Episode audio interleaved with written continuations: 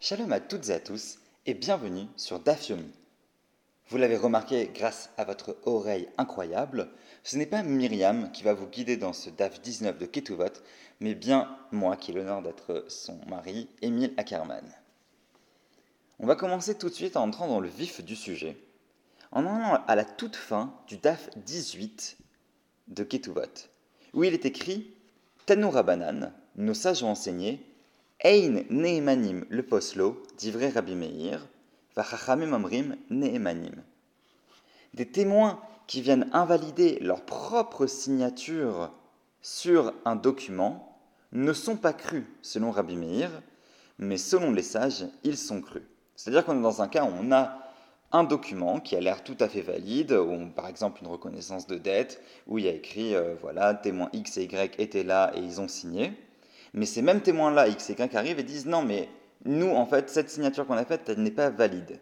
Il y a plusieurs possibilités pour lesquelles elle ne serait pas valide. Euh, la Gemara va en parler un petit peu. Peut-être que c'est parce qu'ils étaient petits, peut-être parce qu'ils n'étaient pas euh, euh, assez des témoins valides à ce moment-là. Myriam en a parlé dans son précédent podcast. Mais il y a une dernière possibilité qui est, qui est juste après évoquée c'est Ela Anousin, donc dans le DAF 19, Maïtama.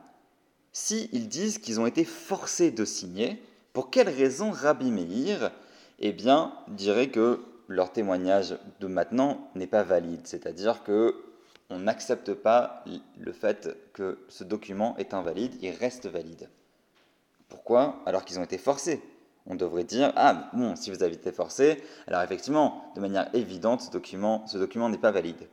Maïtama, quelle est la raison pour, laquelle pour que Rabbi Meir dise non, ce n'est pas le cas Sachant que Chachamim Amrim, les Chachamim disent que si on les croit et que le document est invalide. Et quand on dit Chachamim Amrim, de manière générale, ça veut dire que c'est l'opinion majoritaire. Mais pour quelle raison C'est ça qui va nous intéresser aujourd'hui. Cette opinion minoritaire, comment peut-elle tenir ça? Et vous allez voir que la, la, raison est encore plus surprenante et ne va ouvrir que encore plus de questions. Amar Rafrizda, Rafrizda va répondre Kassava Rabbi Meir. C'est parce que voici ce que pense Rabbi Meir Edim Shamrulaem Chitmu Sheker Argu, des témoins à qui on a dit signez un faux document et vous ne mourrez pas, c'est-à-dire ou alors vous allez mourir.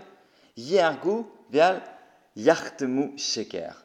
Il faut qu'il meure, qu'il se laisse tuer et qu'il ne signe pas quelque chose de faux, un faux document. C'est-à-dire qu'on prête tellement attention pour Rabbi Meir, en tout cas à cette idée de, vérité sur le document véritable, que signer un faux document est tellement grave qu'on devrait se laisser tuer. Alors, pour quelle raison Rabbi Meir pourrait penser ça? Et aussi, il y a quelque chose qui doit vous surprendre énormément, c'est que si on s'est un petit peu intéressé à la halacha, à la Gemara et notamment à Avodazara, on sait qu'il y a trois choses pour lesquelles il faut se laisser tuer dans la religion juive. Et juste ces trois-là. Et si ce n'est pas pour ces trois choses, alors on a le droit de transgresser tous les autres commandements euh, plutôt que de mourir. Quelles sont ces trois choses-là? Vous les connaissez bien. Ce sont un, la avodazara, c'est-à-dire l'idolâtrie. On me met un pistolet sur la tempe et on me dit adore ce Dieu, rends un culte à ce Dieu ou je te tue. Pour ça, il faut mieux se laisser tuer que de reconnaître un autre Dieu que Dieu. La deuxième chose, c'est Giloui Arayat, c'est-à-dire les relations sexuelles interdites. C'est-à-dire que si on met un pistolet sur la tempe en disant commets un inceste, commets un adultère, il faut aussi mieux se laisser tuer plutôt que de, euh, plutôt que de le faire. Et la troisième chose, c'est on me dit tue cette personne ou je te tue. Et là aussi, il faut se laisser tuer. Mais dans tous les autres cas, en tout cas en privé, il y a une discussion pour savoir si en public eh bien euh, là, n'importe quoi, pour n'importe quelle transgression, il faudrait euh, plutôt mourir. Mais en tout cas, en privé, eh bien, il n'y a que ces trois choses-là. Alors comment Rabbi Meir, lui, peut dire que pour signer un faux document, il faudrait mieux se laisser tuer? Pour répondre à cette question, tournons-nous vers les commentateurs. On va d'abord ouvrir le Rajba, qui va nous proposer deux options. La première option étant aussi citée par le Shita Mekubetset.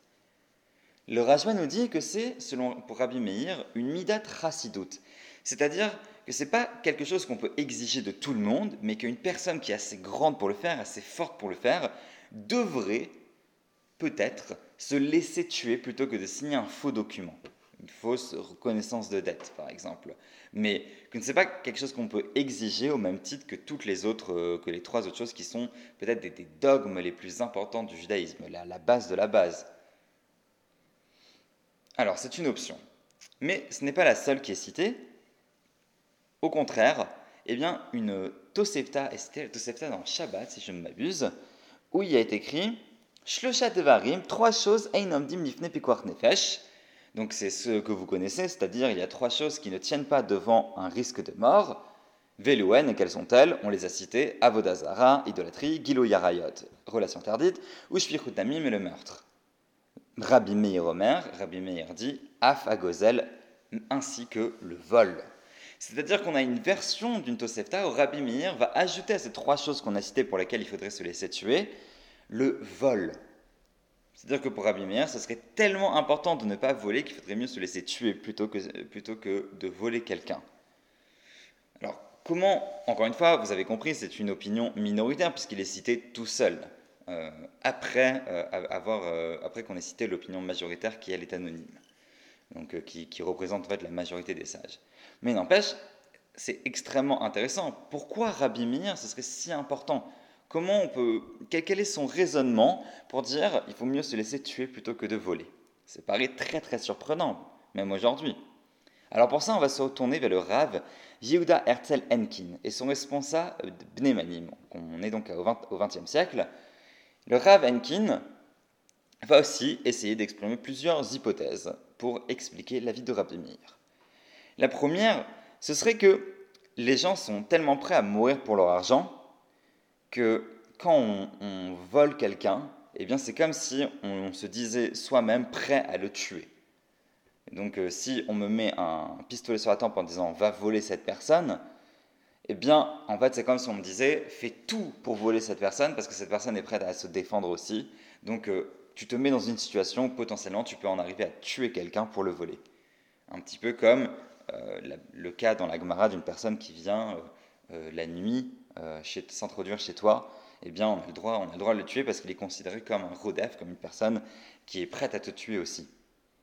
Alors, dans ce cas-là, nous dit Ravenkin, ce serait donc que pour du vol à l'arraché, ce serait que pour du, vol, c'est-à-dire euh, euh, où il y a deux personnes qui se voient, pas du vol caché. Donc, c'est une possibilité que ce soit ça que Rabbi Meir dit, mais il y en a, d'autres. Une autre possibilité est donc, et là, Atzmo ou Inyan Nefashot, que le vol lui-même est une problématique euh, Nefashot, c'est-à-dire euh, de, de, de, vie ou de mort, on pourrait traduire comme ça. Et c'est-à-dire qu'il y a écrit dans, dans la Gemara que Kala Agozel et Travero, j'avais pruta que ilu notel et euh, nishmato. Toute personne qui vole son prochain, même de Pruta, donc de, de 1 centime, c'est comme s'il lui prenait son âme. C'est écrit dans, dans Babakama. Donc, quand, on vole une personne, on lui arrache son âme. La propriété, ce serait un droit euh, inaliénable. Et plus que ça, c'est-à-dire que quand tu prends même donc à, à une personne, quand tu la voles, tu lui empêches de, l'empêches de vivre potentiellement. C'est-à-dire que tu lui prends ce pourquoi elle a travaillé, tu l'empêches même de, de, de, manger, de se nourrir, et donc tu la tues. Tu la tues même peut-être à petit feu, mais tu la tues quand même. Donc ça, c'est une autre possibilité, c'est que c'est pas que les gens sont prêts à mourir pour, c'est que quand tu prends la propriété de quelqu'un, en fait, tu le tues. Tu le tues peut-être à petit feu, mais tu le tues aussi. Et la dernière option, ce serait un pikuach nefesh de Gozel, Gezel, tout simplement, eh bien, pikuach nefesh ne peut pas euh, repousser euh, l'interdiction du vol. C'est euh, un avis encore plus absolu. En fait, Rabbi Meir serait un absolutiste de la propriété. Comme j'ai dit, la propriété est un droit inaliénable. C'est même la possibilité même de, du don, en fait, comme disait Aristote. C'est ça qui fait un homme, la propriété les droits inaliénables d'une personne, c'est sa vie et aussi ce qu'il produit. Ce sont ça les, deux bases en fait du droit naturel. Donc, pour Rabbi Meir, même une personne qui est en risque de mort ne pourrait pas voler. Alors même une personne qui meurt de faim, ça voudrait dire ne pourrait pas aller voler et le servir sur un arbre. Bon, sans que cela empêche qu'il y ait un énorme devoir des gens autour de nourrir et de sauver la personne. Mais donc, Rabbi Meir, c'est un absolutiste. Il dit la propriété est un droit tellement fort, le vol est quelque chose qui casse tellement la société, c'est quelque chose qui tue euh, les gens, c'est presque comme du meurtre. Alors, on devrait, même c'est même comme le meurtre en fait, on ne devrait même pas pouvoir voler en risque de mort. Alors, est-ce qu'on a besoin d'aller jusque-là? Est-ce qu'on a besoin d'être des absolutistes comme Rabbi Meir? Au moins, on a, un petit peu mieux compris son raisonnement Pas forcément. Mais ce qui est intéressant, c'est qu'il nous dit, et Rav Benkin continue, même s'il n'est pas d'accord avec ça, il dit le vol, ce n'est pas rien. C'est-à-dire, aujourd'hui encore, voler euh, dans les magasins, voler, voler à droite à gauche, prendre ce dont on a envie, ce n'est pas rien. Il y a même un avis dans la, dans la tradition donc, qui nous dirait qu'on devrait mieux mourir plutôt que de voler. Plutôt mourir que de, que de voler dans un, dans un magasin. Parce que ce qui est important dans le vol, ce n'est pas la destination, la, trajectoire, le propriétaire initial, on s'en fiche. Pour la tradition juive, ce qui est important dans le vol, c'est l'acte en soi. L'acte en soi du vol est immoral prendre quelque chose qui n'est pas à soi, qui, euh, qui que soit le, premier propriétaire euh, au départ, ça, c'est ce qui est le plus grave. Les rabbins font extrêmement attention à ce qui va faire en sorte qu'une société soit soudée, soit morale, soit stable. Le vol, en fait, c'est justement exactement l'inverse de tout ça. Y a un midrash assez connu qui nous dit comment faisait, euh, comment faisait à Sodome et à Gomorrah, Sodome et Gomorrah, comment on faisait euh, pour voler les gens, c'est-à-dire que chacun venait prendre chavé prouta justement. Chacun venait prendre un petit centime, ce qui n'est pas assez selon la loi pour euh, avoir un procès. Et à la fin, les personnes se retrouvaient sans rien, sans que ce soit la responsabilité de quelqu'un, puisque chacun avait pris chavé prouta. Et là, justement, la Gemara nous dit que la gazelle travers chavé prouta que l'une tel nishmato. Tout celui qui prend chavé prouta de son prochain, c'est comme s'il lui enlevait son âme. Même Prouta, enlever la propriété en minuscule quelque chose de la propriété alors qu'il y a quelqu'un qui a travaillé, qui a donné de son temps pour l'obtenir ou pour le faire, eh bien, on lui vole quelque chose qui est essentiel dans la construction de son être et dans la construction d'une société stable. Et donc, avec ça, on comprend mieux la suite de la Gemara. On nous dit Amar Afkahana, d'Amar Afkahana, Assur le, les Adam, amana betor beto mishum al tashken beohalecha avla. Rav donc nous dit c'est interdit pour une personne de garder un, un document, euh, un shtar amana, donc qui est une forme, euh, une forme de document en fait qui a déjà euh, été, qui a déjà été utilisé ah non, pardon, ça c'est le prochain, c'est Shtar Parua. Euh, ce document, c'est un document qui n'a pas encore été utilisé, c'est-à-dire qu'on n'a pas encore, euh, qui n'a pas encore été utilisé pour prêter de l'argent, mais c'est un document qu'on a fait avant euh, en se disant un jour je vais m'en servir pour te prendre de l'argent. Mais donc ce document-là, en fait, pourrait théoriquement être utilisé de manière malhonnête pour dire hé, hey, tu me dois de l'argent, redonne-le-moi, alors qu'en fait la personne n'a pas encore emprunté de l'argent. Et donc on nous dit, il est interdit à une personne de garder un document comme ça euh, chez lui, parce qu'il y, a écrit, donc c'est une, citation de, de Eyov, et ne laisse pas l'injustice reposer dans ta tente. C'est-à-dire, on ne doit pas avoir chez nous quoi que ce soit qui puisse causer de l'injustice. La suite nous dit aussi, Amar Rabbi ben Levi, Rabbi ben Levi dit, le ladam, shtar parua, betor beito, il est interdit pour un homme de garder un shtar paroua, donc un document cette fois-ci euh, qui a déjà été utilisé, c'est-à-dire qu'on a déjà été repayé. C'est une reconnaissance de dette déjà payée, donc euh, elle ne sert plus à rien. Théoriquement, tu devrais la détruire, mais tu pourrais la réutiliser de manière malveillante en disant non, tu ne m'as pas remboursé en fait, euh, donne-la moi. Mishum Shenemar, parce qu'il dit la même chose, Al Tashken Beo Alecha Alva. Tu ne dois pas laisser l'injustice se reposer dans ta tente. Donc, euh, hmm, si quelqu'un voulait, parce que si quelqu'un voulait l'utiliser de manière malhonnête, il pourrait, alors il faut le détruire. Et on finit en disant Itmar Sefer Sheino Muga, un Sefer Torah qui euh, n'a pas encore euh, été vérifié, c'est-à-dire qui pourrait donc contenir des erreurs. Amar Rabbi Ami, Rabbi Ami dit Mutar la Shoto, Mikan Velach Asur la Shoto. Tu le droit de le garder 30 jours chez toi, mais ensuite, c'est interdit. Pourquoi? Pour la même raison. Mishum Shedemar al Tashken Boalecha Alva. Parce qu'il est écrit Ne laisse pas l'injustice se reposer dans ta tente. Toute parole de fausseté, tout document qui peut entraîner de l'injustice, qui peut entraîner du vol, même de manière, euh, même de manière, on va dire, indirecte, dans le sens où c'est pas moi qui vais mal utiliser ce document, je le laisse chez moi, mais quelqu'un pourrait me le prendre, quelqu'un pourrait le voler, quelqu'un pourrait tomber dessus et, euh, et dire ah bah, je vais aller, je vais aller euh, prendre cette dette. Moi je pourrais tenter de mal l'utiliser.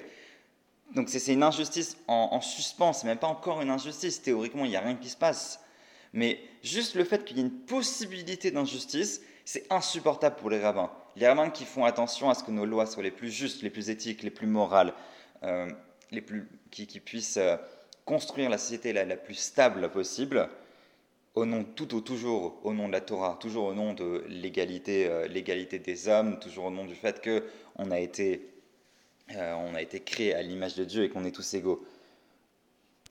Tout ce qui va pouvoir avoir un impact négatif sur la vie et la propriété des hommes, alors ça, c'est interdit et c'est une injustice. C'est appelé déjà injustice, c'est pas une potentielle injustice, c'est une injustice en soi d'avoir ça chez soi.